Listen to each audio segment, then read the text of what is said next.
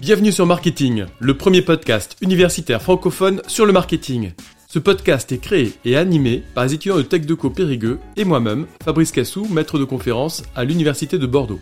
Notre objectif est de vous partager chaque lundi, mercredi et vendredi notre passion et notre curiosité sur le monde du marketing. Alors bonne écoute alors cette semaine, un article a particulièrement retenu mon attention. Il s'intitule Effet de la complexité visuelle du packaging sur l'attention portée à la marque. Il a été écrit par Olivier Drulers, Mathieu Lagente, Éric Jamet, Sophie Lacoste-Badi et Morgane Maviel et a été publié en 2013 dans la revue des sciences de gestion. Alors cet article établit un constat sur le nombre croissant de produits en point de vente et du besoin en parallèle des consommateurs de s'informer sur les différents types de produits, sur la composition, des informations sur le lieu d'origine de la production, etc. Bref, les consommateurs privilégient le packaging des produits pour s'informer sur ceci.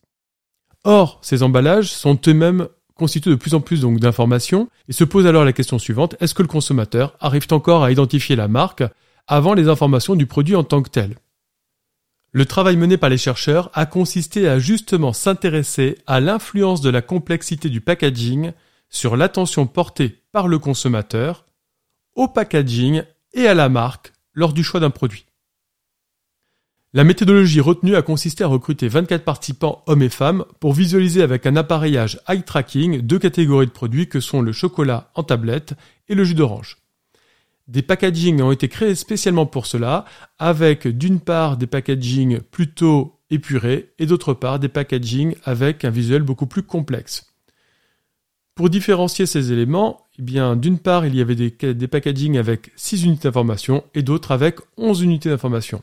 Alors, à noter qu'une unité d'information peut être constituée d'un mot ou d'un ensemble de mots, ou d'une image composée elle-même d'un ou plusieurs éléments.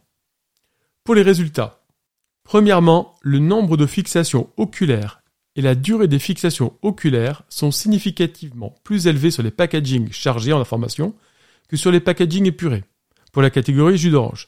Statistiquement, cela n'a pas pu être attesté pour les tablettes de chocolat. C'est ainsi l'on peut conclure que les packagings contenant de plus nombreuses informations retiennent davantage l'attention du consommateur et sont traités plus en profondeur par lui que leurs équivalents plus épurés, au moins sur la catégorie jus d'orange.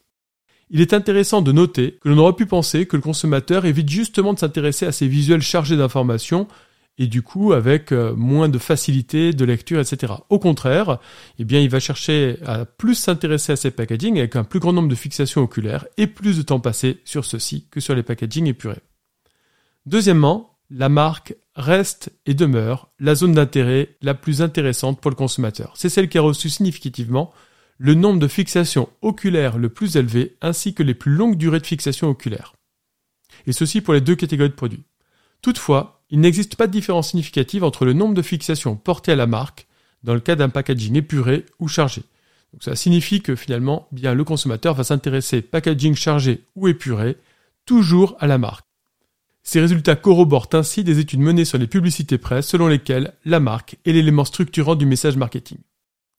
Alors cette étude date de 2013 et il est intéressant de faire un petit parallèle 9 ans plus tard dans la mesure où le packaging a encore plus d'informations qu'à l'époque puisque désormais on intègre des Nutri-Score, des, éléments tels que le score Yuka, etc.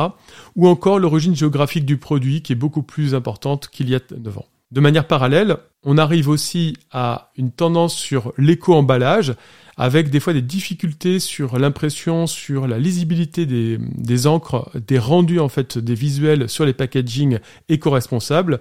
Et donc peut aussi se poser la question de la perception du consommateur sur des emballages où la qualité du rendu est un petit peu moindre que sur un emballage moins éco-responsable. Même s'il y a des emballages éco-responsables sur lesquels la tenue des couleurs ou des images est parfaite. Mais dans des rayons notamment frais, qui sont un petit peu humides et, euh, et plus réfrigéré, donc sur des températures plus froides, des fois, le packaging peut s'altérer au bout d'un certain temps passé dans les rayons. Enfin, dernier élément à prendre en compte, c'est le vrac.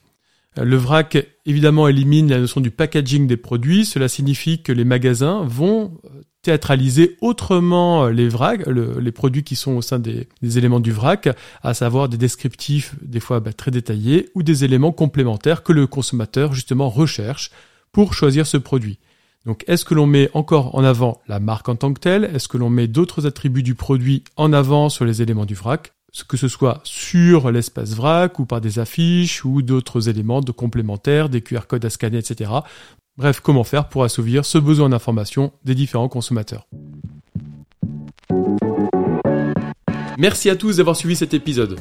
Vous pouvez nous aider dans notre démarche en vous abonnant à notre podcast et en laissant un commentaire. Merci pour votre soutien et votre écoute et à très bientôt sur Marketing, le podcast universitaire pour tous les cueils du marketing.